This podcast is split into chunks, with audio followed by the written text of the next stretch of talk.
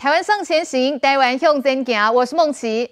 北京冬奥结束了，不过黄玉婷事件的风波还在烧。行政院长苏贞昌也出来讲话了，他要求体育署对这些不当的言行赶快调查，做出适当的惩处。不过赵少康他却认为说，这是秋后算账，因为他觉得黄玉婷讲这些话只是政治 sense 不足啊，他觉得苏贞昌没有必要这样子鸡肠鸟肚，好的是带义共诶给他等教啊都好，谁讲的比较有道理呢？我们等一下好好来讨论哦。那另外一方面就是民众党的蔡壁如最近是感性喊话哦，他说他余生的心愿就是要把柯批送进总统府。好，不过最近民众党的发言人跟学姐是不是说错话了呢？他们在脸书上的留言“大局为重”，是不是在暗讽陈菊的身材，引发了争议？不过学姐今天出来讲说，这个都是被曲解的。她强调这个“重”是重要的“重”，不是体重的“重”。好，学姐的说法，大家有没有办法接受呢？我们等一下也一起来讨论。好，我们赶快先来介绍今天的来宾。首先，第一位我们邀请到的是资深媒体人林玉慧。孟琪好，大家平安。好，再来邀请到的是民进党台北新议员王敏生。主持人好，大家好。好，左手边欢迎的是国民党新北新议员，同时也是国民党文传会副主委陈伟杰。孟琪好，各位观众午安。好，再来欢迎的是政治评论员于美美。孟琪好，大家好。最后我们欢迎的是资深媒体人郑佩芬。主持人好，大家好。好，我们在这个指挥中心召开疫情记者会之前，要先来看的是这两天哦，全台冷飕飕，入冬以来最强的寒流发威，到底会湿冷到什么时候呢？一起来看一下我们的报道。天气冷飕飕，雨又下不停，加上强风夹击，民众外出全都穿上厚重外套，全身包紧紧。这波入冬以来最强寒流，平地最低温出现在马祖，只有二点七度；金门四点一度；台湾本岛则是台中大甲七点二度最冷，桃园也只有七点九度。清晨多数地区气温都在十度以下。即便冷空气最强时刻已经过去，但全台还要一路湿冷到周三。礼拜一气温虽然有些回升，但是整体感受还是偏冷。而明天寒流减弱之后，各地的气温会比今天再回升一些。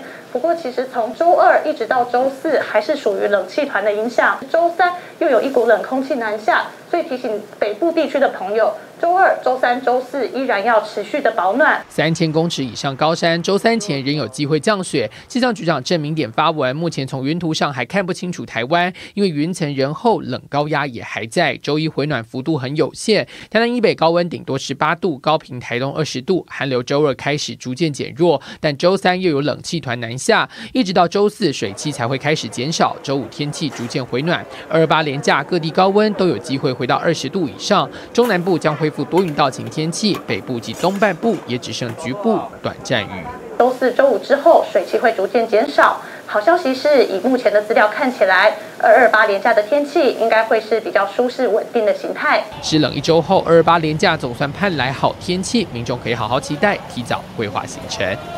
好，这一波寒流呢，可能会一直持续湿冷到礼拜三哦。那我们在记者会开始之前，先来看这个气象哦。因为今天这个中央气象局公布这一张图，全台湾真的就像是冻番薯一样。我们来看到这个台南以北，全部都是出现橙色的灯号。在低温特报方面，橙色灯号是表示非常寒冷的。而在花莲呢，跟这边我们可以看到，这是属于黄色灯号，是属于寒冷。那橙色是。非常寒冷哦，所以可以看到今天呢，真的整个台湾都像是冻番薯一样。那遇到天气比较冷，真的也是要注意家中的长辈啦。因为我们来看一下这两天新闻媒体的报道哦，统计从这个礼拜六的上午一直到今天早上的八点为止，全国大概有超过三百个人哦，这个身体不舒服来送医。那其中有七十四人到院前呼吸心跳停止，最年轻的患者。者只有三十八岁，虽然说这是不是跟天气啊温差变化太大、温差落差太大有关系，目前都还需要进一步来判定。可是呢，医生确实也强调啦，寒流报到，温差变化非常的剧烈，请大家一定要做好保暖，才可以降低这个猝死的风险哦。那如果说这个高风险的族群，或是本身有一些慢性疾病的这个长辈们，真的要特别来注意保暖，身体不。舒服的话，不要拖，一定要尽快就医。好，在关心完疫情之后呢，我们来看到的是，其实昨天全台湾的本土病例是降到个位数，只剩下四例，而且这四例都是在已知的传播链当中发生的。那今天疫情还有哪些最新的变化？我们赶快来看指挥中心最新的状况。今天的记者会。那我们今天还是由我们陈指挥官来亲自主持。那出席的还是由我们的社区防疫组的哎庄祥副组长，以及医疗应变组的罗一军副组长，以及我。那首先呢，我们还是先请我们指挥官哈，就我们国内的疫情以及我们工作的一个情形，来跟大家做一个说明。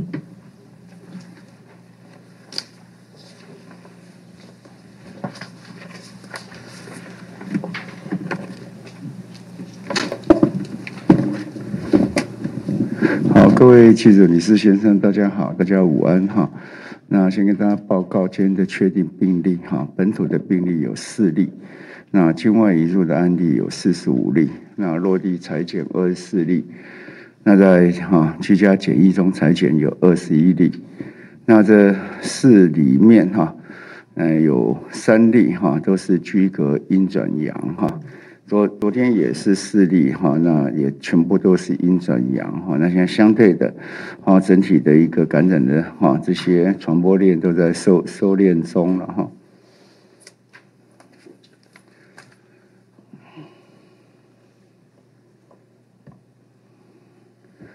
那昨天的哈入境采检的哈有二十个航班哈，那实际的人数七百八十五人，哦，阳性的人数二十四人哈，那阳性的比例是百分之三点零六。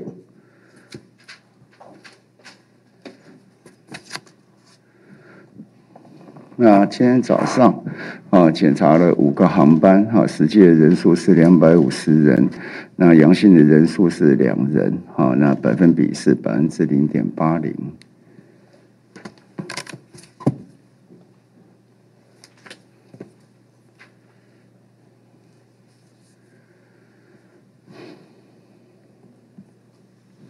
好，那首先跟他报告，我们刚才说有四例本土哈，那三例是阴转阳，那唯一一例哈不是阴转阳的哈，是二零零二八哈的一个，他应该是妻子吧哈，二零一六二哈，这是新的新的案例哈，由二零零二八好传染给二零一六二，而二零零二八前两天大家想也跟大家有报告过。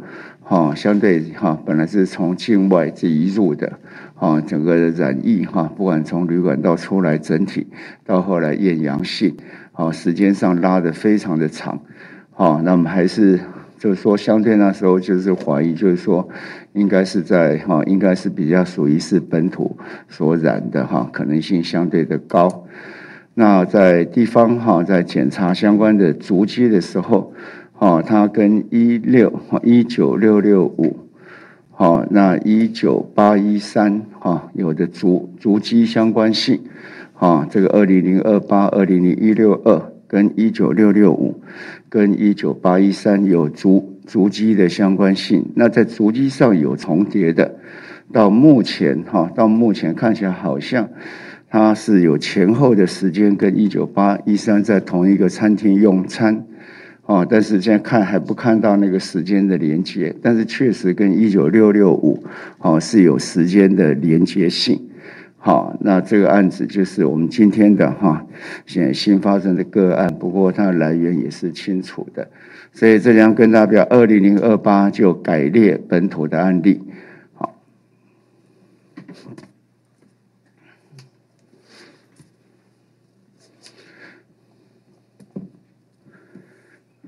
那炼油厂的相关的案例，哦，那一个哈，在今天要跟就是说，在二零一六五哈，二二零一六五啊，是一九八一七大林厂那个员工哈的朋友哈，那他本来就被匡列隔离，那是阴转阳的个案。然后另外二零一六四。啊，是从这个应该是一九七三二去台南拜访客户，一九八六二的家人，他现在这家人哈，有一家四口都已经染疫，那这家人他们也是阴转阳。那今天另外一个，在这个职场哈的基因的定序，好，今天的三个基因定定序都出来了，那也是跟这个一九七三二到一九七三零，哈，这个序列是相符的，好，但是我们也讲，就是说一九七三二，他有去拜访一个客户。哦，那这客户里面有一个有一对的兄弟，哦，那拜访哥哥，啊，其实弟弟都没有在那个地方，那也没有碰到，哦，这是大在大林厂，就是在炼油厂工作是弟弟，那只有他一个兄弟这样的关系，可到目前来讲，哈，现在基因序列是一致的，啊，大概没有错，哈，是一个同一个传染源。好，那但是哈，那个那个足迹或是那样的意调的关联性，还是没有把它清楚的连接起来。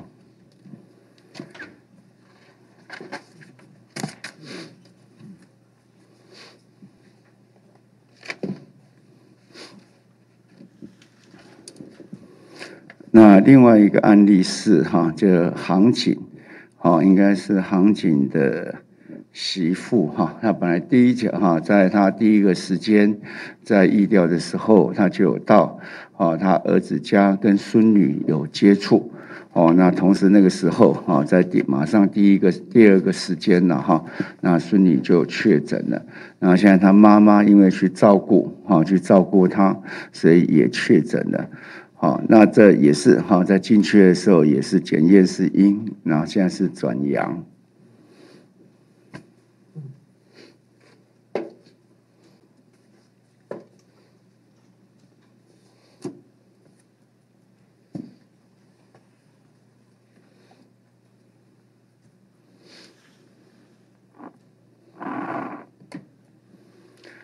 哦，那这个是一八三七五，这整体的序列开始是从大家讲防重哈，到这个圆山服务的这样的一个系列。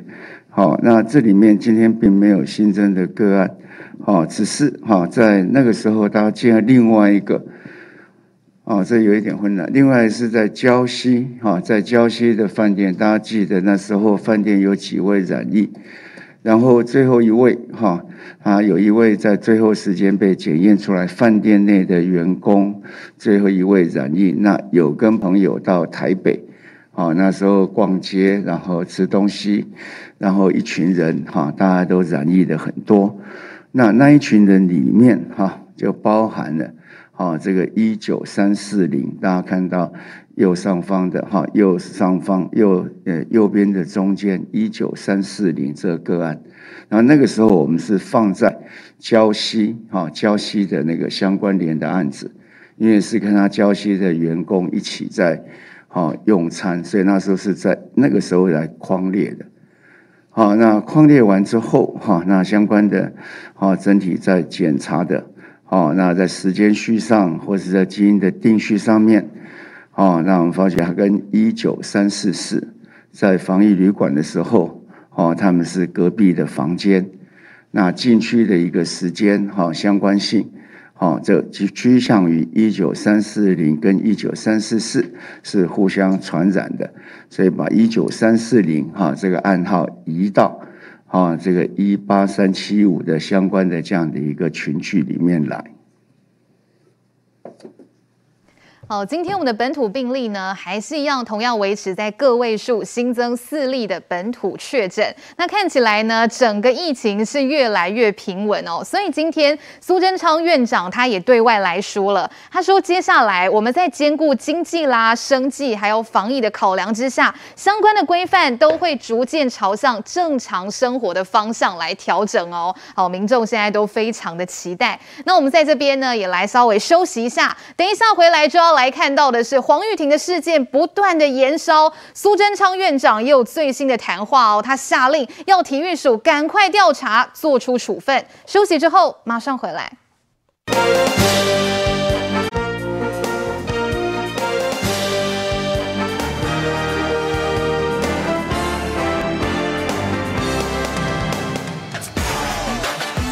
北京冬奥终于结束，竞速滑冰国手黄玉婷也带着一连串争议飞往美国。但府院已经点名黄玉婷，要求教育部体育署调查，做适当处分，却被战斗蓝赵少康呛是机场鸟度的行为。以苏贞昌大院长、蔡英文的大总统去追杀一个三十几岁的小女生运动员啊，我觉得蛮无聊的。黄玉婷当然她的言行有可争议之处，那就劝告就是了嘛。蔡英文、苏贞昌住手了啦，不要再干这个事情了，闹笑话嘛，让人家笑掉大牙了。国所代表国家。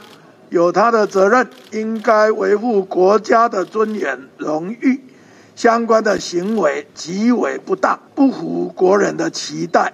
我已经责成教育部体育署做相关的处置跟规范。苏贞昌再强调，国手有责任维护国家尊严、荣誉。而且事实上，黄玉婷在最后一场赛事被中媒拍下的照片，也正在微博被小粉红做成合成照疯传。他被中国选手牵着的画面，让中国网友想起开幕式中寻找掉队小鸽子的场景，纷纷加上注解：“这不是迷路的小鸽子吗？知道要回家了吗？”眼看事件引起国人越来越大的反弹，体育署不等四月代表团全数归国检疫完，而是要在最慢两周内就决定黄玉婷处分。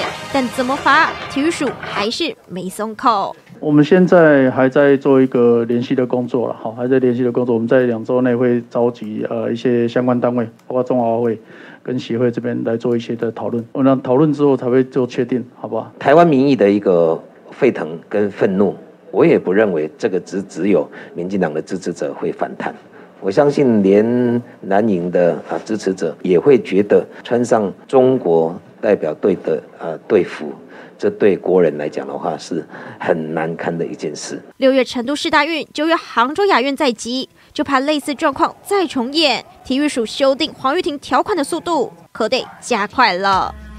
好，黄玉婷的风波现在烧到连苏贞昌院长都出来讲话了。今天苏院长说，他已经责成哦，要求教育部啦、体育署一定要针对黄玉婷这些一连串不当的言行来调查，而且要做出适当的处分，而且还要建立这个机制，要求作为国手对外言行的规范。因为接下来其实呢，接下来中国还会主办很多的这个国际赛事，所以黄玉婷的事件能不能从这一次就杜绝？就要看体育署接下来怎么查了哈。好，不过今天苏贞昌院长这样讲，玉慧姐，你刚才也有听到赵少康他是觉得很不屑的口气了。他说苏贞昌啊，大院长哈，总统这个蔡总统是大总统，怎么会对三十几岁的小女生做这样的追杀呢？说黄玉婷讲的话虽然可以，但是罪不至死。好，福院动用了国家机器追杀一名年轻的运动员，这样子太鸡肠鸟肚了。来，玉慧姐怎么看？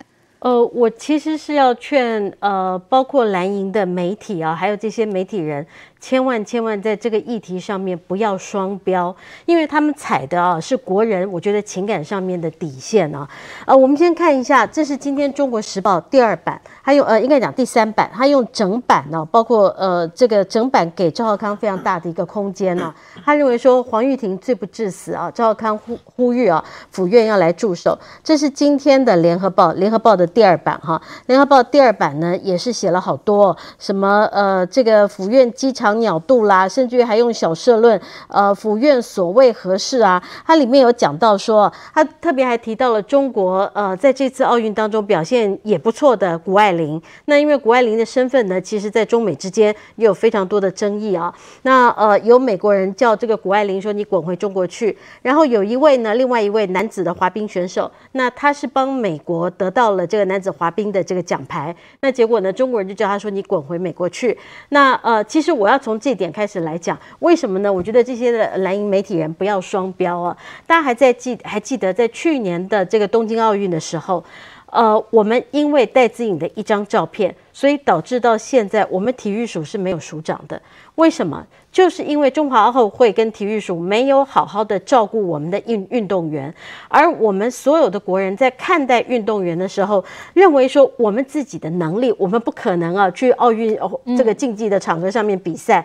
那有这么优秀的一些国人，呃，那他们的子弟如果能够能够上国际的这个赛事上面去比赛的话，我们觉得这是一件非常非常光荣的事。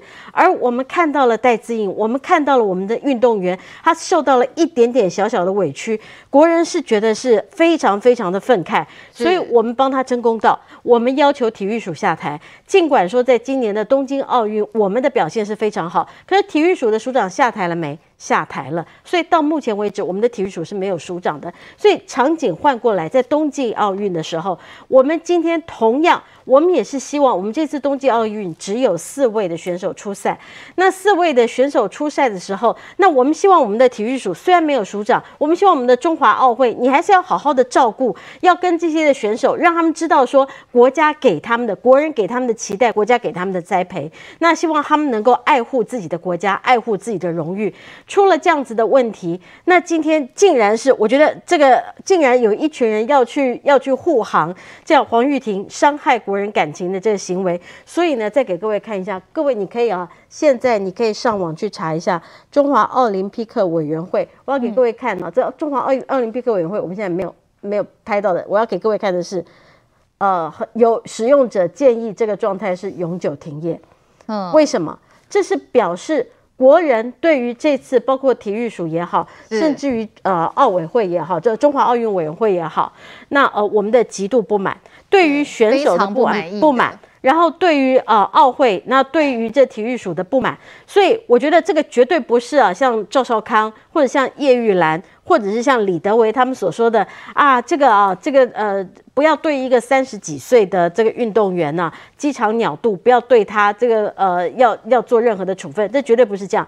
因为啊，呃，美国呢，事实上他们的运动员出赛的时候，他们是你你可可能呃，这个你自己还要买机票去那边比赛，很多呢，他们不是像我们一样，我们是由国家。然后来包办所有运动选手的食宿，因为台湾我们过去在体育上面，我们不是个强国，不是像美国一样是个运动的强国，所以我们有这么优秀的运动员，我们觉得这真的应该保护，真的应该呵护。他们要求什么，我们尽力给他们。所以他们如果说能够得到奖牌的话，国家给他们最大最大的一个资源。可是今天。这个运动选手，他们如果说你比赛比不好，这个是国人都可以谅解的。但是呢，你踩在我们期望你出国比赛是为国争光，你踩在国人的尊严上面，而你用的是我们国家大家给你的心血，我们用我们的纳税钱去给你的这些的补助，我觉得这个是已经践踏了国人的这个尊严跟国人给你的这个所有的心意，所以当然是应该要做做处理。所以我刚刚讲了。我们如果在上次的这个东京奥运的时候，我们认为处理戴资颖的这个呃机票如果没有处理好，体育署应该要下台。那为什么这一次我们不应该要去处理这个黄玉婷的事件呢？所以这是同样一个道理。那至于像叶玉兰他们这边胡说八道，什么这个不教而战谓之杀了什么的。哎，所有的运动选手出去，他们都有一个选手的守则，告诉你说，你要出去的时候要记得你是为国争光，要记得避免争议，避免提到政治性。黄玉婷有听吗？黄玉婷她难道是一个初出茅庐的选手吗？绝对不是，她是一个历经国际大大赛，她是已经即将要退休的一个运动选手，她绝对不会不知道这些事情。可是她选择，我觉得也不是赵浩康所谓的他呃在政治上面比较不敏感，不是，他选择，所以有两个层次。第一个是黄玉婷选择，她愿意成为统战的工具，成为统战的工具之后，她又回到网络上面，她来引战。基于你成为统战的工具，这是你叛国；你又回到台湾来引战，这是你利用体育来践踏国人对你过去的一个支持。我觉得这两点，黄玉婷是该罚。那至于现在啊，传出来说，呃，是要取消他国手的所有的这些资格，取消国手，因为呃，我我们。不可能说啊，啊他过去十几年来的这比赛，我们全部把他的那个补助款全部追回来，我觉得这样也不合理。但要就事实的发生点，你是在什么时间点上，你有这些？这个可以说是叛国或者是入台的这些行为，从这个时间点开始往后，那所有的补助或者未来，因为他今年还有两场比赛，我觉得都应该要取消。那未来呢，甚至于国家要栽培，有有的时候选手退役下来以后，啊、可以去学校这个担任这个教职啦，或者是呃未来国家要给他什么样的补助，我觉得黄玉婷绝对不能够给他有这样的一个机会。而且这样子的一个运动员，他的下场应该要让大家知道，我觉得这个才可以给。其他的运动员，他们为国家所做的一个努力，我觉得这才是一个正面的鼓励。因为黄玉婷如果他还挂着运动员的话，这是对于所有台湾运动员的一个最大的侮辱。对于黄玉婷这件事情，到底要怎么处理？现在看起来好像蓝绿不同调哦。伟杰议员这边哦，你也像赵少康所认为的，赵少康觉得说他是三十几岁年轻运动员，他都没有政治 sense，所以他觉得哦，这个现在这个院长啊，苏贞昌院长说要叫体育署赶快查，这是秋后算账。议员，你们在国民党的这个高层也是这样子认为的吗？哦，其实我觉得针对这个事情，我觉得应该分几个部分来做一个讨论啊。就第一个，我觉得说他因为他是参加一个是一个国家呃一个国际的赛事，是代表中华民国出去参赛。那只是说他在这个参赛的过程当中去穿了啊，我想一直一直以来跟我们这个非常不友善，甚至敌对中国大陆的一个队服引起这样的一个挞伐。那但我一开始我针对这个事情，我是有两个两个方面的解读。第一个。因为我也认识，我在我的选区，我也跟很多体育相关的这些选手来做交流。因为体育人他就是一个直肠子，他觉得说我就是体育啊，所以我记得那件事情之后，他说啊，体育归体育，政治归政治。他认为说这只是一个体育赛事，你们扩扩过过度的放大。但是我觉得我必须要强调的是说，因为你今天代表是国家去参加这样的一个比赛，那甚至你当时还是这个进场的一个掌旗手，那当然你在政治的一个这个现实上，你就必须要跟一般只是单纯体育赛事要做一个区隔哦。所以当然我我说真的啦，当然苏院长说要。这个呃要处分哦，但我觉得说他应该啊、呃，甚至啊、呃、应该高度再高一点啊。我我认为有些人会觉得说你针对个案来做处分，嗯、或许有些人会觉得说啊，真的体育，因为我也认识很多体育人，他就觉得说你这样会不会太有针对性？我觉得说你应该针对这个个案建立一个通则。未来所有的这些选手出国之后，我们建立这样的一个通则，让大家知道说，因为中国大陆对我们的不友善，我们应该要跟他做适度的一个区隔，让大家不要觉得说啊，就这个动辄得咎，或许他真的觉得只是一个啊互相的一个呃互动而已哦。而且我们必须要讲，你看这个啊，因为黄玉婷她个人有这个微博。通常有微博这个账号的人，通常都是跟中国大陆，或者说他对中国大陆是相对友善友好的，所以他才会开立这个微博的一个账号。所以我们就说，从这些来看，我们说，哎，他或许对中国大陆没有像我们一般民众，或者说只是目前全球对中国大陆这样的一个讨厌。哦，所以这是这是第一这第二个了。然后第三个，我还是觉得说，我们反过来讲，如果今天黄玉婷不小心他得得牌得奖了呢？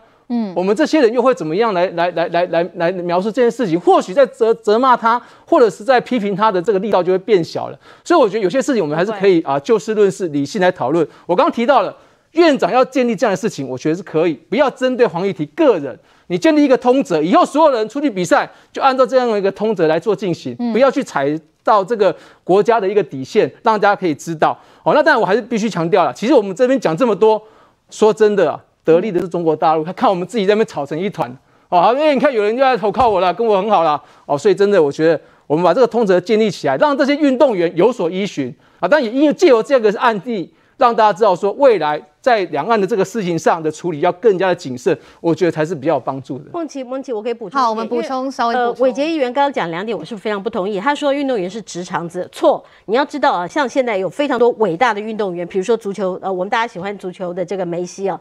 你知道我们一般人呢，我们对于这个踢足球，我们可能啊，这个呃，你的路线只有一条，我们脑脑海里面浮现路线只有一条。可是梅西呢，同样一个路线，他可能在他脑海里面同一个时间，他可以浮现十六条。运动员是非常聪聪明的，运动员。绝对不是直肠子，你不要把运动员呢认为他们他们就是要四肢发达、头脑简单，这是一个第一个错误的观念。第二个就是黄玉婷最大的错误，就是刚才伟杰议员你所说的，他自甘成为统战的工具，让你刚才所说的让中国觉得好棒棒哦，台湾吵成一团。那为什么一个身经百战，他在国际上面已经拿过这么多比赛的金银牌的一个选手，他还不知道这个？所以他当然该死啊，而且他当然该惩处啊。他不是说这次该在惩处，我觉得。这个是惩处他，才能够给其他的运动员一个最佳的一个奖励跟最佳的一个补偿。黄郁婷到底有没有政治 sense？我们也请美美姐来跟我们看一下，因为我们稍微整理了在这一次这个冬奥前还有冬奥期间他的一些言行哦，他到底知不知道有没有政治敏感度呢？首先来看到这个冬奥比赛之前哦，一月二十五号，黄玉婷就上传了一段贺年影片，好，里面还提到哦，祝福两岸三地的同胞春节快乐。好，这当中后来他也向这个微博的一些小粉红喊话，要帮他加油打气等等的。好，在这个冬奥开幕式之前，好，二月二号，黄玉婷呢，她就穿着这一身，这是中国队服，她的练习照，把它 PO 上网，然后后来就引发了一连串的争议嘛。好，再来我们看到二月七号，好，黄玉婷在比完她的第一场赛事之后，她接受北京日报哦中国媒体的采访，她说：“哇，这个现场观众好热情哦，她就像在主场作战一样。”好，接着是她已经比完了所有的赛事之后，没想到大家本来想说，哎，这个争议是不是就此了结？没有哦，她比赛完之后，回头在脸书、在微博上向网友开战，说这个酸民啦、haters，通通都可以来留言。我请教一下梅梅姐，这一连串，这已经不是什么偶然了，这一连串这是累积下来的。我想黄玉婷伤害我们的国家认同，哈，然后伤害我们的国际形象在前。那也伤害了人民的感情，态度非常恶劣。好，首先，我完全不认为他是所谓的直直肠子，我必须要讲，我认为他充满了心机算计，甚至于可能不是他一个人，后面也许有他爸爸或者谁高人的指点。因为第一，请问一下，他你说贺年也就算了，嗯，那你要特地到那边以后，你贴拍那个影贴那个照片，对不对？那我请问一下。他那个是早在盐湖城训练的时候就拍了，你为什么之前你不贴？你为什么到了北京你才贴？嗯、为什么？对他那是在美国拍的，他美国拍的嘛，你是挑时机嘛？这不是设计的吗？第一点，第二点，请问一下，那个衣服合不合身？那个要竞速的，那是完全合身的，嗯、可能是他是不是在说谎？可能是什么什么中国的队什么什么中国队选手拿给他，有可能吗？又在说谎了。好，再来。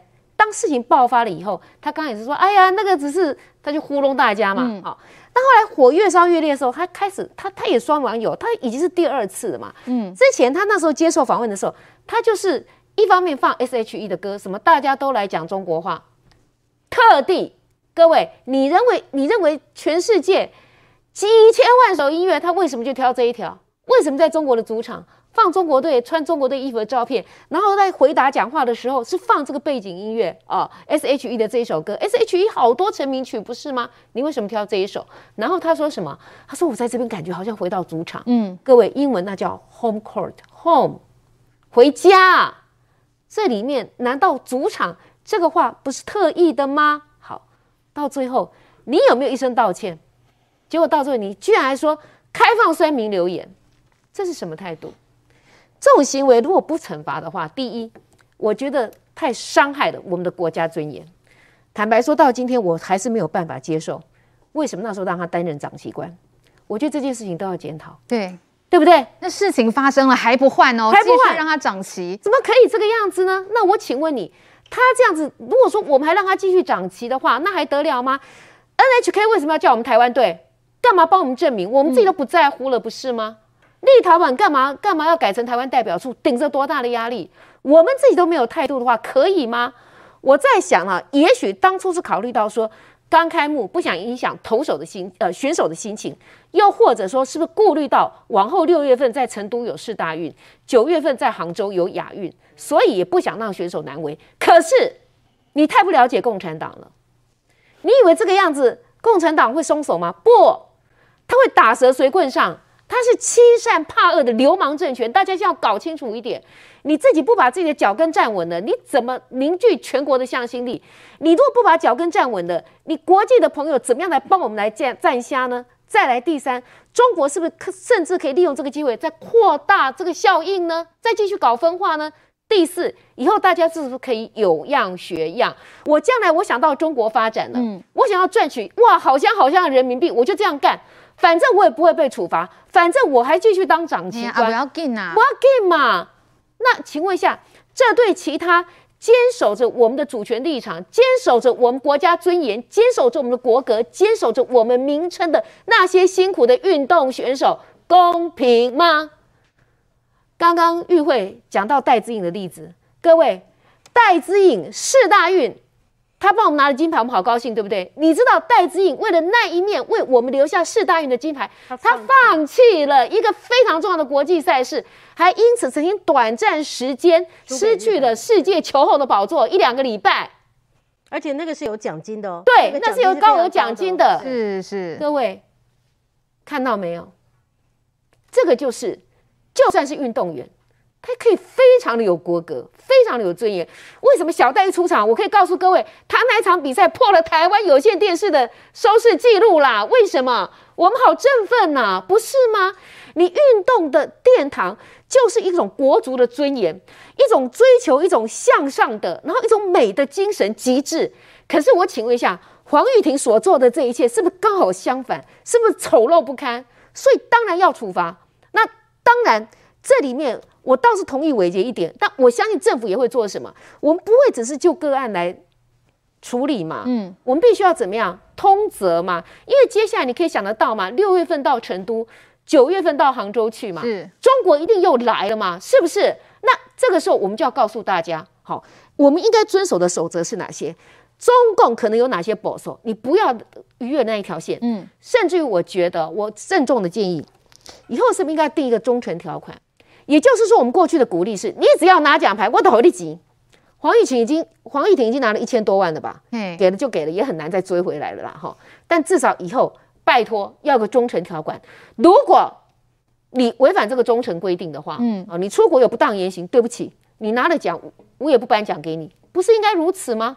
你再想想看，其实就在今年冬远发生了一件事情哦，乌克兰跟俄罗斯不是很紧张吗？没错，结果乌克兰的选手跟俄罗斯的选手有一张热情拥抱的照片，轩然大波。各位，他们只是情势紧张，我们是什么？我们今天我们不能叫台湾队，是谁在作梗？我们为什么在奥运不能收我们的国旗？我们为什么要叫中华台北？我们为什么没有国际空间？是谁一千多颗飞弹对着我们？是谁不断的有飞机来骚扰？是谁要把台湾收回去变成一国两制？是谁一直对台湾有要把我们灭掉的这个野心？不就是中共吗？如果今天这个例子你不处罚的话，请问何以正视听？何以正民心？可以告诉中国不要来这一套，何以让我们的运动员、优秀的运动员、爱国的运动员给他们一个公道？何以让之后的运动员知道有所遵循，应该有所为，有所不为？所以这件事情来得刚好，而且不要再拖哦。那中华奥会本来还要四月份才弄，太慢了，我们应该赶快有行动，表示我们坚决的意志。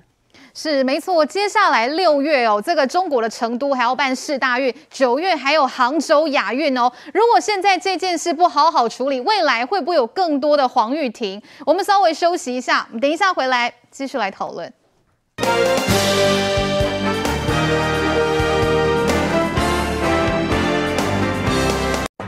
想看我在立法院的表。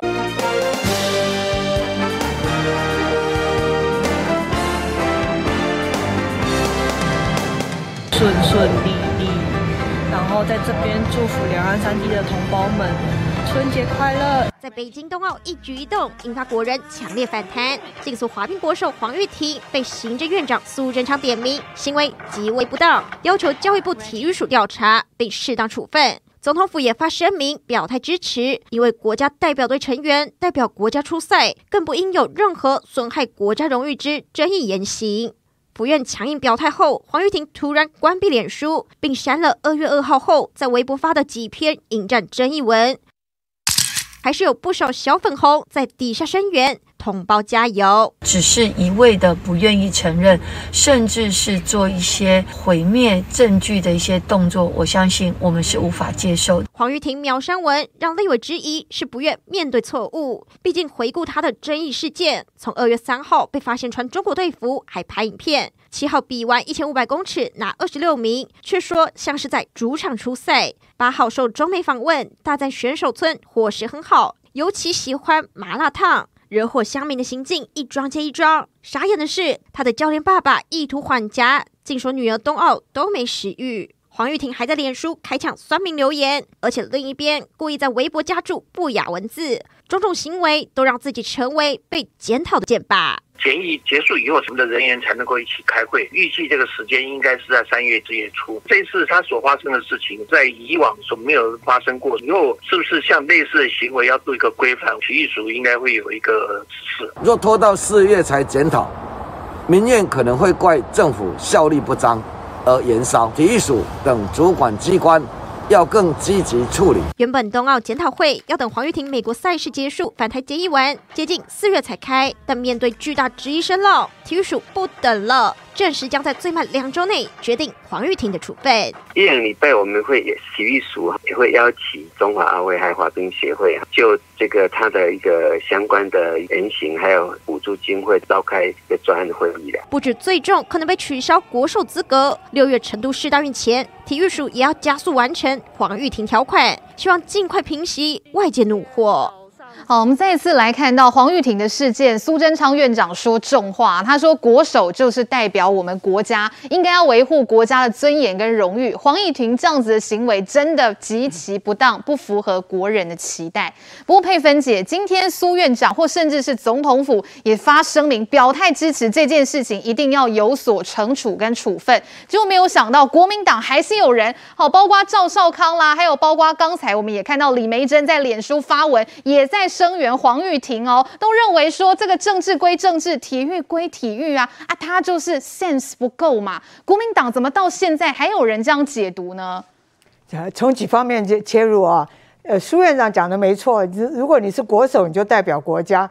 其实以台湾现在处境，还有台湾的目前的国际局势，你你就算你不是国手，你只要出国参加国际活动，就代表国家。嗯。你知道吗？从第一点就是说，我我觉得政治政治人物当然比较敏感，像这种运动员，他政治敏感度有没有那么高不知道。但是我们每次出去参加国际性、世界级的那种呃 NGO 的大会，行前因为代表各种人立场不一样，所以都会找相关人士来跟大家解讲解。嗯，你们出国会面临什么问题？你们的态度是什么？是像比如说像那个。外交部的包括那个陈希凡，他们都来帮我们讲解过，就是告诉我们说哪些事不可以做。好，但是这个这这一次就是说黄玉婷犯这个错没有话没有话讲，但是就是说体育署在行前有没有跟他们就有这样一个告诫，嗯，然后有没有这样的规定？我觉得那个也要讲清楚。第二个就是王玉婷从她这个留言就是从贺捷啦什么什么之类，她是。比较轻松，这是这不用自无用，这很明显了，对，非常轻松。但是问题是，你知道我们参加国际活动，尤其这种有些要讲制服啊、徽章的这种活动，就代表国家。那我记得我们有一次去看世界那个女童军大会，你知道你那个领巾制服就代表国家。嗯，当然大家会交换，但是你不可能拿去穿起来去秀出来，然后抛上网。我觉得他这个有一点，有有一点是故意的，看起来是故意的。但是当你这个在这个时候弄这个东西，你后来惹出那么多麻烦。第二点，他完全不道歉、不认错，我觉得这个也是他的败笔。那我觉得后来看了一下，就他的资历，也许他觉得没什么，我很骄傲，很骄傲，很骄傲，因为他得过奖牌，否则他不可能得过千万的奖金。所以我觉得他大概很自负，而且台湾说良心话，因为环境的关系，这种滑滑冰、溜冰这种运动真的不容易培养出一个人才。然后他完完全这个骄傲敏，他有没有敏感度？可能没有，但是让他去掌旗，这已经不错。所以最后有那个还没有结束之前，我曾经在某一个节目上说，他应该自动放弃涨旗。嗯，结果后来他头一天就走了。我觉得这是对的，你他自己可以放弃，我们不需要去罚他。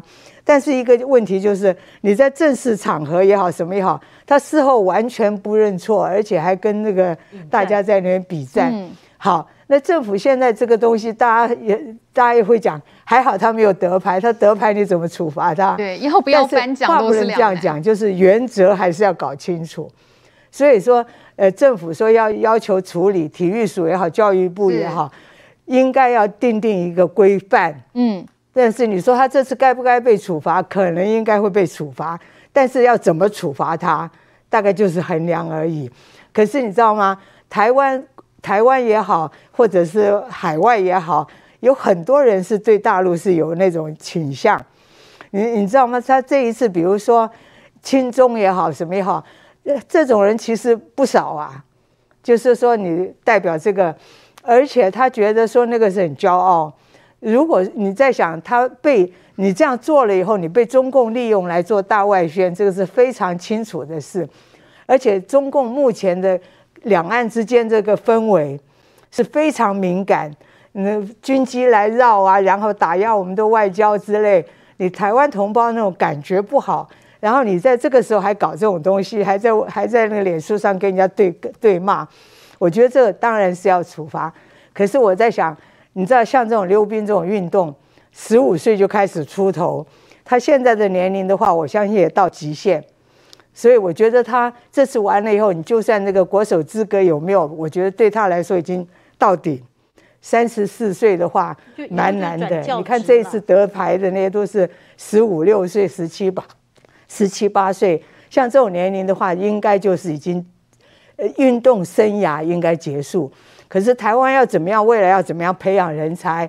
然后这个人才，你从训练的过程中间。嗯你真的要让他知道，说你台湾今天的处境，我们面对国际局势，我们到了国际场合，我们应该怎么做？嗯，为了国家的尊严，我觉得这个很重要。所以我觉得这次你知道会惹到大家说要处罚他，切，大家可以想象吗？一定会是这样子。只是他知不知道他错了，他愿不愿意道歉？我这个觉得这个才是关键。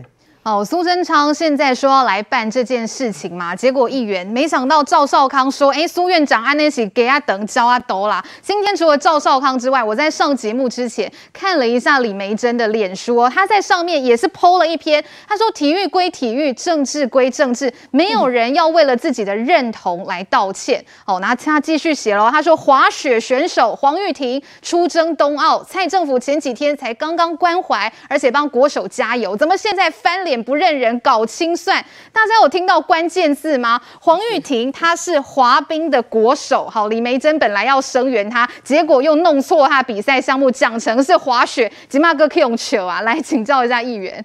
我想哦，政治归政治，体育归体育，或者是说像黄玉婷讲说体育不设国籍，真的是这样吗？那你代表了我们中华民国出去国际赛事比赛，难道你因为？你是去比体育赛事，所以你的言行都不受控制吗？所以我们就可以让他无限上纲说哦，体育归体育，政治归政政治。何况这一次跟政治无关了，这是跟国家认同有关。所以我真的要讲哦，所以什么鸡肠鸟肚，我来举一个例子好了。在两年前，二呃三年前了，二零一九年，在中国举办世界杯篮球赛，中国有一个国家队的球员球星啊，叫赵睿。比赛比完了，他从广州的饭店要回到北京，一出饭店门被拍到他穿的白色的一个外套，嗯，上面的国旗是美国国旗啊，哦，整个中民中国的乡民大爆炸，在网络上大爆炸，骂骂他成怎怎样子，结果最后中国的篮协停止征召他入国家队两年呢。要知道一件事情，美国跟中国他们虽然有贸易战，但是他不像我们。台湾跟中国一样，这样子这么紧张的情势，而且有这么多飞弹对着我们军机，哦，老台，然后一直想要并吞我们外交，打压我们等等，就像刚刚美美讲，这么多对我们不友善的作为，跟跟美国跟中国比起来没有，他们就停止征召他入国家队两年呢，那难道中很重的处分？对啊，那难道中国也是鸡肠鸟肚吗？嗯，那。我我我觉得要批评我们台湾政府是鸡肠鸟肚，请你也批评一下中国嘛。就何况刚刚有讲说俄俄罗斯跟乌克兰现在这么紧张，你想他们运动员敢在这个时候在国际赛事上还牵手、还拥抱、还穿互相的队服吗？这怎么可能的事情？第二个，刚刚一直有讲说，接下来六月是四那个成都的四大运，九月是杭州的亚运，没错，这两个赛事我们的运动选手。远比这一次派出去冬奥的四个还多哎！对，你怎么知道中国这一次真的食髓知味？觉得哎，我弄一个他的队服，嗯，我拉拢一下黄玉婷，他的脸书上这样子一讲了之后，不不知道他们背后有没有什么条件，或者说是不是真的是因是自己有去刻意安排，还是怎样？不晓得。但是你要知道，接下来中国知道说这个引起你们台湾轩然大波，反正牺牲掉也是你台湾的选选手，没关系，你在台湾没工作，来中国，我照顾你。那他不就是在这个统战上，在你的认知作战上又加强了一个一种手法吗？那你想想，如果我们今天真的还是机场鸟肚吗？我们如果今天没有制制定一个标准，没有做出惩处，没有检讨，甚至他将来的行前教育如果不好好处理的话，哎，这个成都四大运、成都、杭州都在中国，对，我相信中国会加强力道，而且他因为这一次事情，他知道台湾会因为这样会有争议，所以他搞不好现在就已经正式在运作。那如我就我真的很赞成行政院这样子的指示，总统府这样的支持，因为就是要让这些选手有一些警惕。再第三个，我觉得不要再讲说运动员什么哦都很单纯啦，好、嗯，然后什么头脑简单，然后永远都说他们是吧？不是，运动员要聪明的，好？其实运动员要顶尖，他在训练的过程中这么艰辛的过程，他怎么样让自己有最有效果的训练？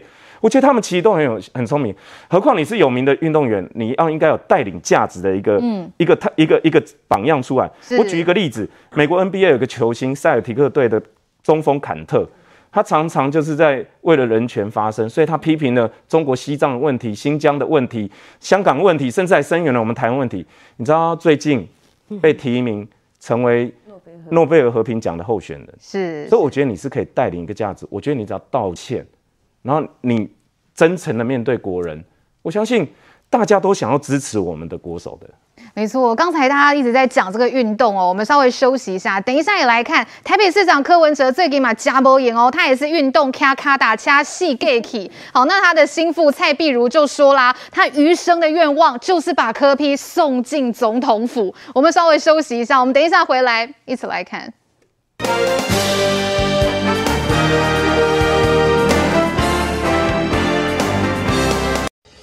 身为台湾人，爱来关心台湾事，最前线，精彩评论，最前线。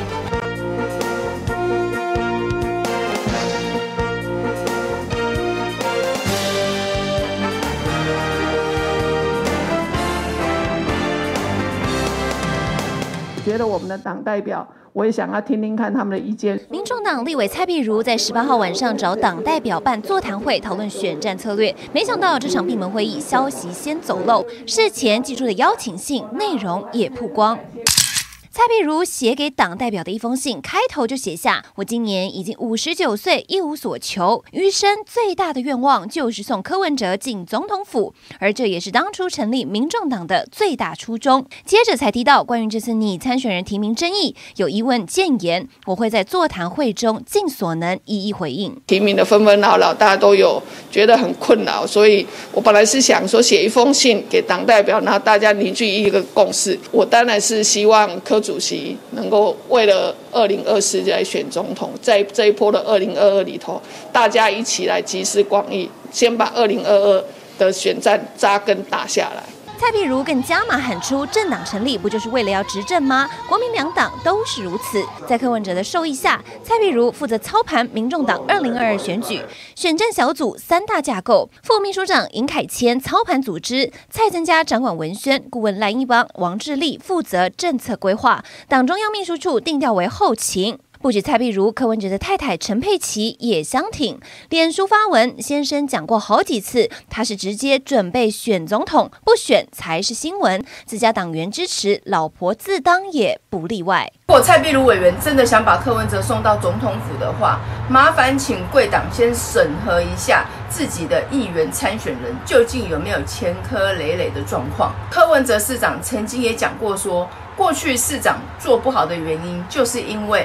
第一任之后想要连任，连任了之后想要选总统。柯文哲市长、蔡壁如委员这一番话，是不是就在打你自己的脸呢？另一泼冷水，怒呛柯文哲市政做不好，政党提名的人选前科累累，却还妄想登大位。好，柯 P 想要登大位哦，来看看他身边的这位心腹，好，民众党的立委蔡壁如，他讲的这一番话，他说今年已经五十九岁了，一无所求，余生最大的愿望就是送柯文哲进总统府。好，那什么其他你参选人的争议，他会一肩扛。好，余生最大的愿望送柯 P 进总统府。玉慧姐，你看听快买这一句话，这样听到柯文哲应该很感动吧？干我什么事？对不对？你可以去发你的梦，干我们一般人什么事？我票也不会投你啊。那你要怎么样发梦，那是你的事。不过呢，他讲啊，成立一个政党，政党的唯一目的是要送柯文哲进总统府。那你的手段是什么？你的手段是在今年年底十一月二十六号的时候，你要选举，你要让柯 P 在二十呃，在呃二零二四年的时候，那在二零二二年你可以先有一些的据点嘛。那今年年底有一些人可以先让他们选上，柯文哲可以去帮他们助选嘛？那借由他们奠基柯文哲在二零二四年的时候才能够选总统嘛？这是柯文呃，这是民众党他的一步的一步的不齐，所以才有他刚才的一句话：所有的你参选人的争议，他一肩扛。好，我们来看看，这是网友哈，那他们所做的，呃，这个柯文哲难道？前科家军，我不是说有前科的那个前科哦，前科家军呢、啊，这有人就这样影射。你看他提出来的这个人，哇，有的是有有那个酒驾的记录的，有酒驾的记录啦，有妨害自由的，有妨害自由啦，然后呃，甚至于有这个呃，就是妨害政府的那个采购的相关的这个，这个只是到目前为止哦，是那呃外界所知道的。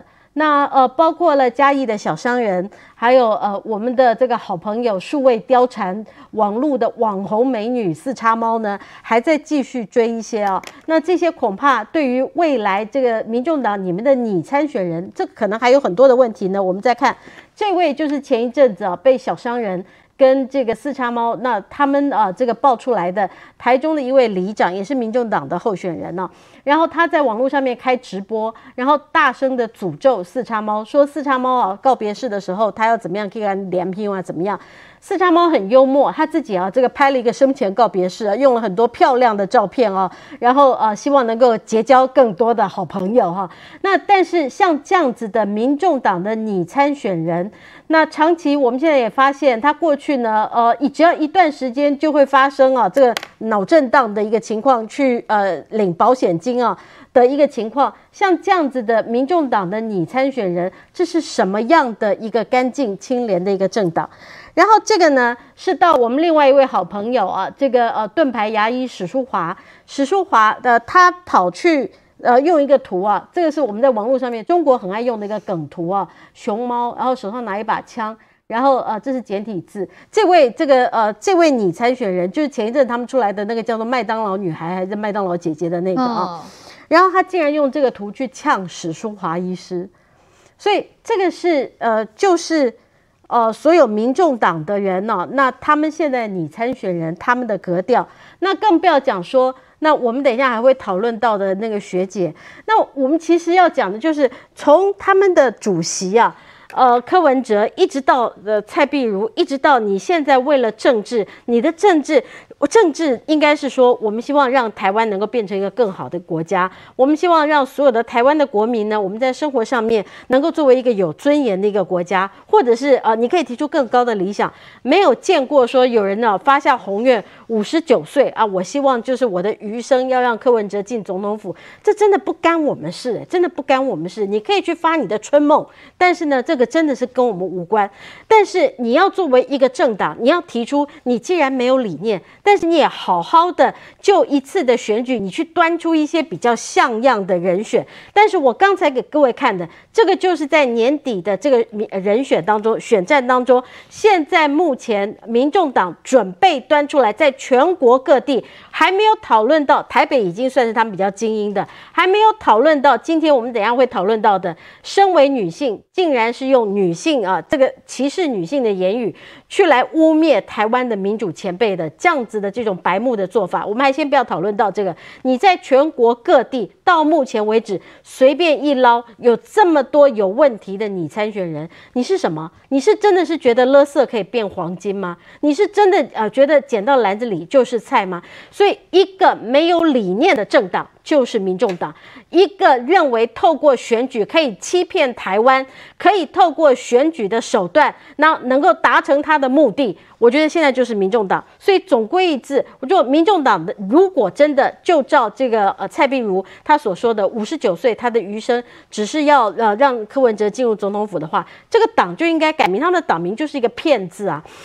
那这个政党其实到目前为止，我们看到了说他在台北，他马上二二八，那他又要这个一日北高哈，他又要骑脚踏车，你这真的是那。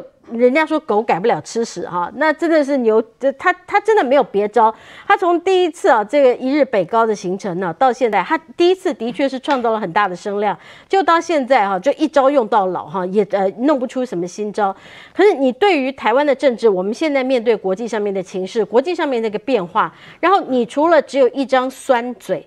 那你除了不让人家批评你，你除了是用网军哦，这个他的网军也都是认证过的，包括了包高虹安的那个助理啊，竹科工程师，这也都是认证过的哈。还有这个呃这个法院的判决，所以如果都是用这些去在网络上面去霸凌别人，你觉得这个政党还能够欺骗台湾的社会还能够有多久？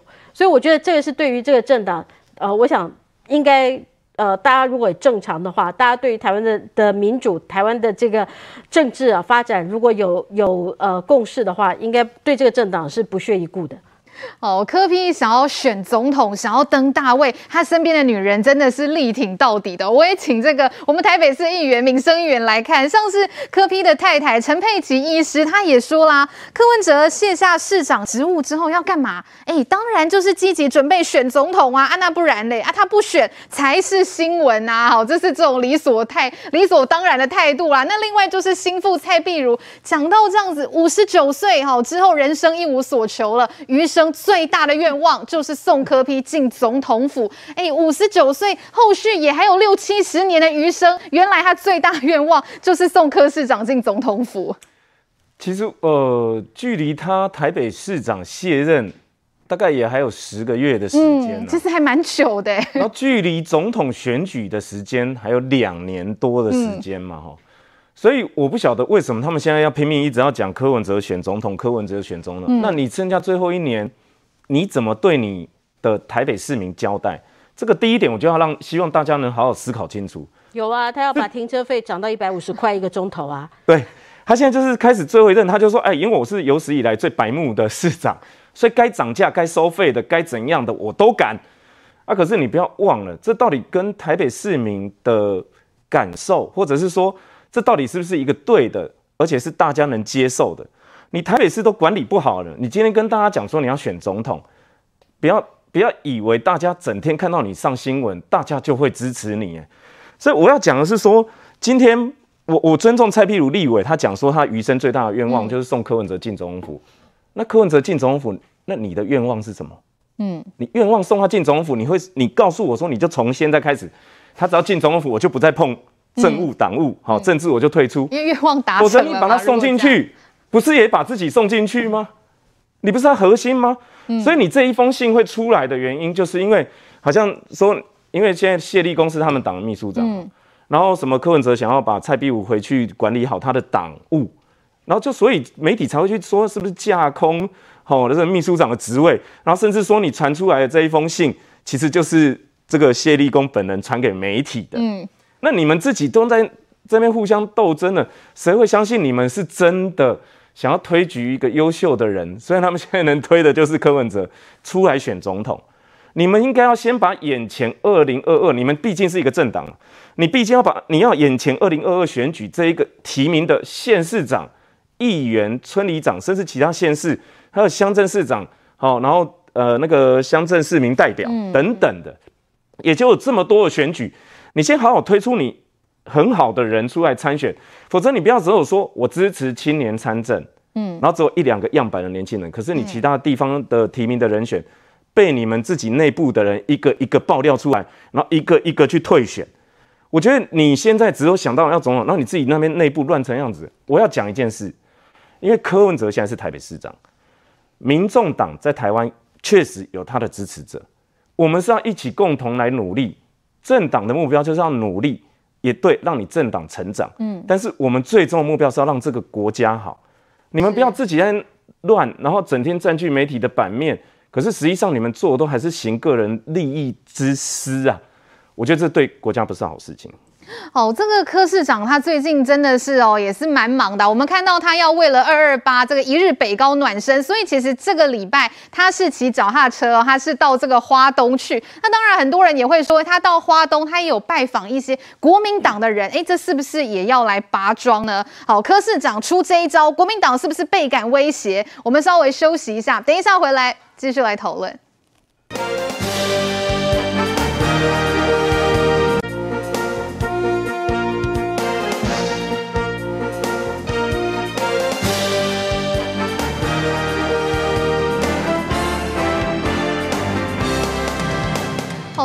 现场哦，这个柯 P 最近的这个动作频频，我们先来请教美美姐哦。因为上次呢，柯 P 他为了接下来二二八连假一日北高，所以呢，他这个周末先到花莲、台东去练习。好，那最近这两天，他对于选总统相关议题，他是笑而不答。啊，其实这也没关系啦，因为他旁边身旁的两个女人都帮他说完了嘛。吼，这个接下来不选总统，哎，不然要干嘛呢？我想请教一下美美姐啦，像柯市长这样大动作，跑到花东去骑，那新闻也出来啦，疑似到那边还有会见一些国民党的人哦，所以这个拔庄的意思是非常明显的。当然是啊，柯文哲他以前他就是第一次出来选举的时候，他就最自豪，他有一种叫做寄生虫战法。这个寄生虫呢，就是说呢，自己不用出什么本钱，那那时候是依附在民进党身上，借着民进党的场子到处去讲，那就成就了他嘛。好，那现在而且他认为就是说阿米巴原虫是最适应环境的。各位，阿米巴原虫怎样？柔弱无骨，所以这个人呢，面对中国呢，永远都是没有骨头的。好，然后呢，阿米巴原虫又非常会变形，适应环境，到处找宿主。那绿营经过了很大的痛苦以后呢，终于这个阿米巴原虫呢，游啊游的，现在跑到国民党那边去了，要找国民党新的宿主。哈，那国民党可能你们就看看民进党惨痛的经历，还有人在那边讲蓝白合的，那我只能说与虎谋皮，小心到最后今年是虎年。刚好就送入虎口哈，那事实上呢，他现在虎视眈眈在干什么？当然，他的一日双塔，我们从说从第一次的那么撼动，好、嗯，那时候大家还对他有新鲜感，那时候有一股旋风，有一股旋风啊，觉得你素人参政有理想的，你常常讲话是说政治不难而已，找回良心。后面发现政治对他很难，你知道为什么？因为找不到良心，因为没有良心啊。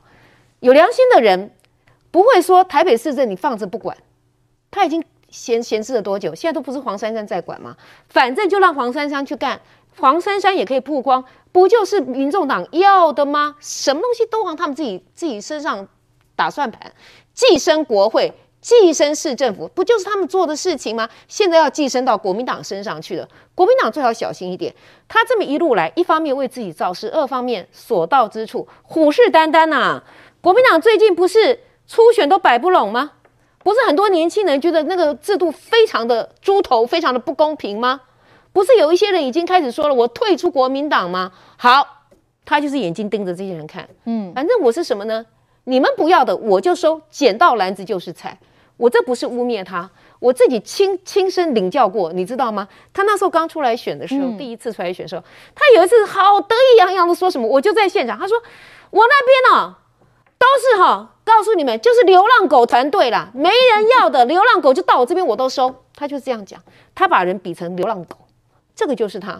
好，然后呢，流浪狗之家的大家长现在要来来选台湾的总统，台湾是流浪国吗？第一，我要请教哦。然后呢，你自己有政治野心也就算了，好。国民党自己有没有政治谋略、政治智慧来应对这种人？嗯，你们自己如果有一点的政治智慧，你应该就要知道，好，你们该怎么做。但是我觉得台湾的人民，我们真的要看清楚一点是，呃，我尊重每个人有做梦的权利。好，那么蔡壁如，你的余生大梦是要把他送入总统府，你要做梦，我尊重。但是你那个梦让我非常反胃，我只能这样讲，好，因为讲的振振有词哦，讲什么？我们成立政党就是为了让柯把柯文哲送进总统府。各位，成立一个政党，为了成就一个人的总统大梦的野心，这是什么政党？你告诉我，民进党当年成立的时候为了什么？为了某人选总统吗？那时候也没有总统的年代啦。为了台湾的什么民主化，台湾的本土化，不是吗？那国民党现在是不成才，可是那是百年老政党。当年国民党成立的时候是为了什么？为了满清腐败嘛，为了救国嘛。你民众党成立是为了为了要把柯文哲送进总统府，好，为了一个人。然后这个人我刚刚就讲，政治不难，找回良心而已。可对他很难，因为找不到良心。再来，他说什么？讲得更大声了。哎，成立政党不就是为了要执政吗？对，好，我请问一下，执政等于成就一个人的野心吗？执政的话，那我请问你，你的愿景是什么？请你告诉我。你的国家路线是什么？嗯，方向是什么？请问你的政策是什么？你的愿景是什么？你要把台湾带到哪里去？你要怎么治理台湾、建设台湾？面对中国，你怎么抵抗中国对我们的蚕食鲸吞？有吗？没有。我看到的是一个选择性的雅斯伯格症。什么叫选择性的雅斯伯格症？就是在台湾，所有的人他都可以叫骂，好睥睨啊，好了不起啊！面对中国，从不失失言，伏低作小，从来不会有亚斯伯格作祟，这叫选择性的亚斯伯格症。这样子的人成立这样一个政党，只为了成就他的野心。我没有看到一个他们已经准备好的一个。执政团队，你看到什么人才没有？我看到就是他讲的流浪狗吧，哈，还是捡到篮子就是菜，到处拔桩，到处挖角，甚至于提名的名单，我们刚刚就讲了嘛，有妨害自由的嘛，有诈欺的嘛，对不对？有有一大堆有的没有的嘛。那天听到一首，我后来听到有人说还有燃烧吧火鸟，我都快要笑死了。为什么？就是因为有人拘禁人家自由，烧人家阴毛，就是这样子。你们提名了多少人？多少的有问题？还有酒驾的啦，一大堆的啦，这就是你的你你的人才吗？你你要你要来这个选总统，你的团队是这个样子吗？讲的振振有词，野心丝毫不避讳，嗯、对，没有错。一个人可以有梦想有野心，可是对不起，要追逐你的梦想，追逐你的野心，最重要是你后面有个理想性，你要召唤大家嘛。我为何而来嘛？你也知道，政治是服务众人之事嘛。可是你是什么？服务你一个人的野心春秋总统大梦就是如此啊！所以包括陈佩琪女士，你要讲就继续讲，我只能说这一对金氏夫妻呀、啊，真是带给台湾非常多的惊讶啊！我们好像其实经常是在看连续剧一样，金句连连啊，吓死人了。那我只能说，台湾人民，我们有什么样的选民，你会塑造什么样的政治人物？如果今天。我们是非常冷静的，我们要选的是一个真的是有愿景、有目标、有方向的政党，真的是一个准备好了的，真的是有理想性，同时有魄力、有远见的政治人物。列心桃的了何在啊？你不会会于一时的声量，你不会会于有些人摇来摆去，然后好像左打蓝、右打绿都跟他去用诶，但是你可以发现，他永远都是前后矛盾的。如果我们平心静气来看这一切，我们。不会选错政治人物，但是我觉得台湾今天一个很大的危机，我也觉得说，为什么我每次讲到他都有点激动哦？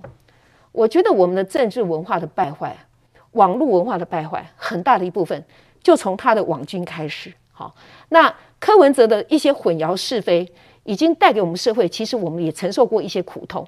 那只是说我们现在还在这个过程当中，那怎么样子能够结束这个苦痛呢？那就是让你的一票。来成全他，来结束他。那如果柯蔡壁如有梦，我有梦。我余生的一个小小的梦想之一，就是成全柯批偏乡行医。谢谢。哦，来这个佩芬姐这边怎么看呢？我刚才刚讲到柯 P，大家都知道他有这总统梦，有这个当总统的野心。那你怎么看他最近哦这样子，好像到处去挖墙角？其实不只是新闻看到的花东啦，过去啦，其实包括这个双北啦，或是包括我们现在看到民众党秘书长谢立功，这过去也是从国民党挖过来的。好，我我我想要讲到总统，你知道总统这国家的领导人啊，不同于一般的公职。刚刚梅梅讲，你知道他当了台北市长，你知道到今天为止，他每次的民调都是最后一名。嗯，那对 他市长的职位到底表现怎么样？有没有有大家都可以看见。那我在想说，做做中华民国的总统，不是张三李四都可以选。我为什么这样讲？比如说啊，最近有个民调，我觉得最最明显，侯友谊跟赖清德两个声望最高，对不对？嗯你如果呃问到说谁的信任度最好，侯友谊大大的领先。可是第二个问题说，你认为谁最适合当中华民国的总统？总统的话，你知道赖清德立刻跳上来，三十五比二十一，赢了十四趴。那有有国民党的不是有名嘴说，侯友谊为什么当在总统这个民调上会输掉？是因为被朱立伦拖累？错。因为你要做总统的话，你的政治历练、你的的国际视野、你对这个呃国际局势啊，要要有相当的了解，台湾的整个的国情要有相当的认识。那你的政治历练当然很重要，不是张三李四都可以。如果侯友宜跟赖清德在这个上面比的话，那赖清德会强很多。你做过立法委员、县市长、立法委员，然后也做过副总统。那跟侯友宜的资历差蛮多的，所以我觉得不要真的高估自己的本事，也不要低估台湾人的这个这个认知。那另外一个就是说，你知道他到处去拔桩，我常常笑那个政治人物，我说政治人物是政坛的游牧民族，你知道哪边有水草就往哪边去。那你谢立功，你国民党也提名过你，你在基隆选不赢，你认为你在民众党有机会，你就跑到民众党。那有很多嘛，这个还有什么屏东什么的主委跑到民众党，就说你当你逐水草而居的时候，当这个水草你吃不到的时候又跳。国民党当初不是有一堆人出来组成新国民党连线新党亲民党，最后国民党声势起来的时候，马英九声势大的时候，通通回到国民党来。所以我觉得那个叫政治游牧民族。可是这种人你飘来飘去以后，你真的没有政治前途。这个地方，另外就是看到这个赖碧如 那个蔡碧如这样讲以后，我真的。很感动，你知道吗？因为国民党以前也有一个人叫金溥聪，嗯嗯，金溥聪说他这这一生最大愿望就是送马英九进总统府，个人得失不计较。嗯，那刚刚敏生议员有讲嘛，如果真的柯文哲进了总统府，他当然会进去。那柯文金溥聪当初不是说他绝对不要任官，结果马马英九当选以后，他还驻美代表都做到，然后国民党的秘书长或者之类的，所以。有这样的野心啊，有这样的那个抱负，我觉得蛮佩服的。所以他说此生无所求。嗯，那问题是，国民党当年有死士，就是说为了这个组织牺牲自我。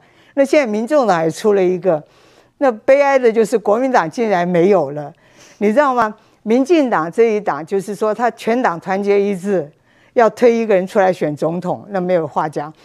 那这个民众党也有一个人。这一辈子就是要献送柯文哲进总统府，嗯、那国民党的悲哀就是说有四大咖全部都要自己要选，嗯，要把朱立伦扯下来取而代之，赵少康的战斗蓝，然后韩国瑜气势好像还在，那张亚中市长太小志不在此，我就是要选总统，那另外侯友谊大家以为说真的声望高到那种程度，问题是你一个党。四分五裂，分崩离析，没有一个团结的党的话，你怎么去跟人家打？你至少民众还有一个人可以牺牲自己，捧一个人出来选总统，那你其他完全没有。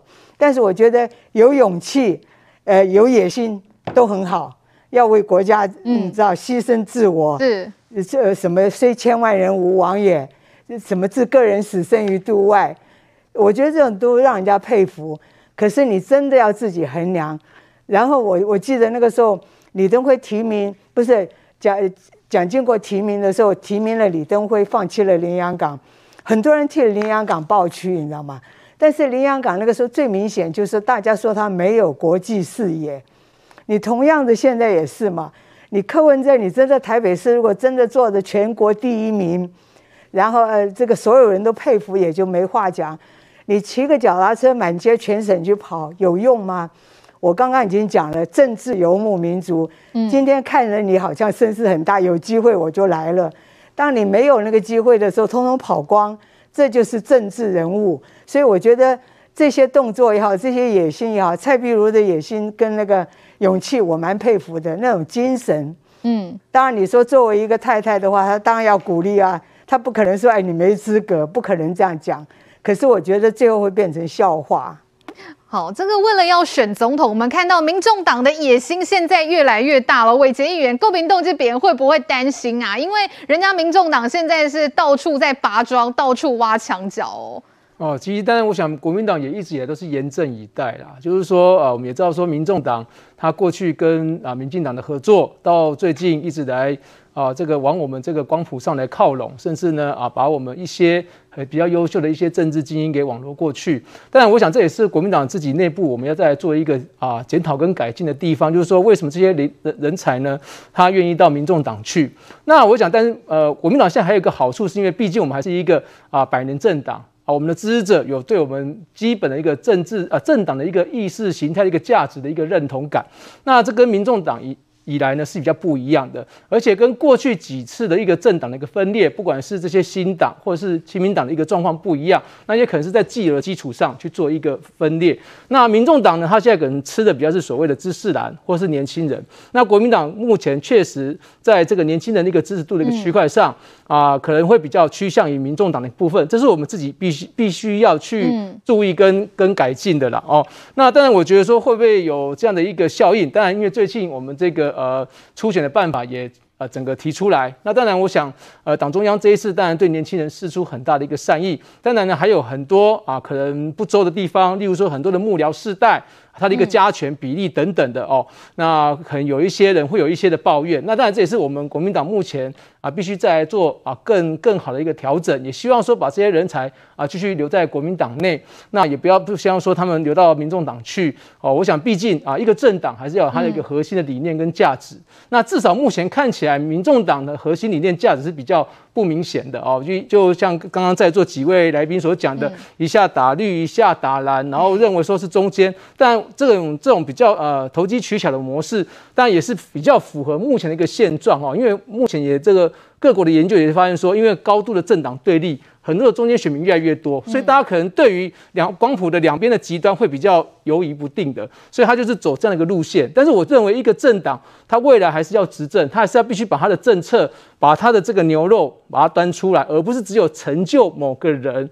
啊，去担任总统这样子来当做一个政党的主轴，如果是这样的话，确实就是真的是把自己的政党做小了哦。那我想，其实民众党也可以因见不远哦。在几年前的时代力量，他也曾经这个民这个支持度曾经有将近十趴，甚至超过十趴左右。那为什么后来整个直接掉下来？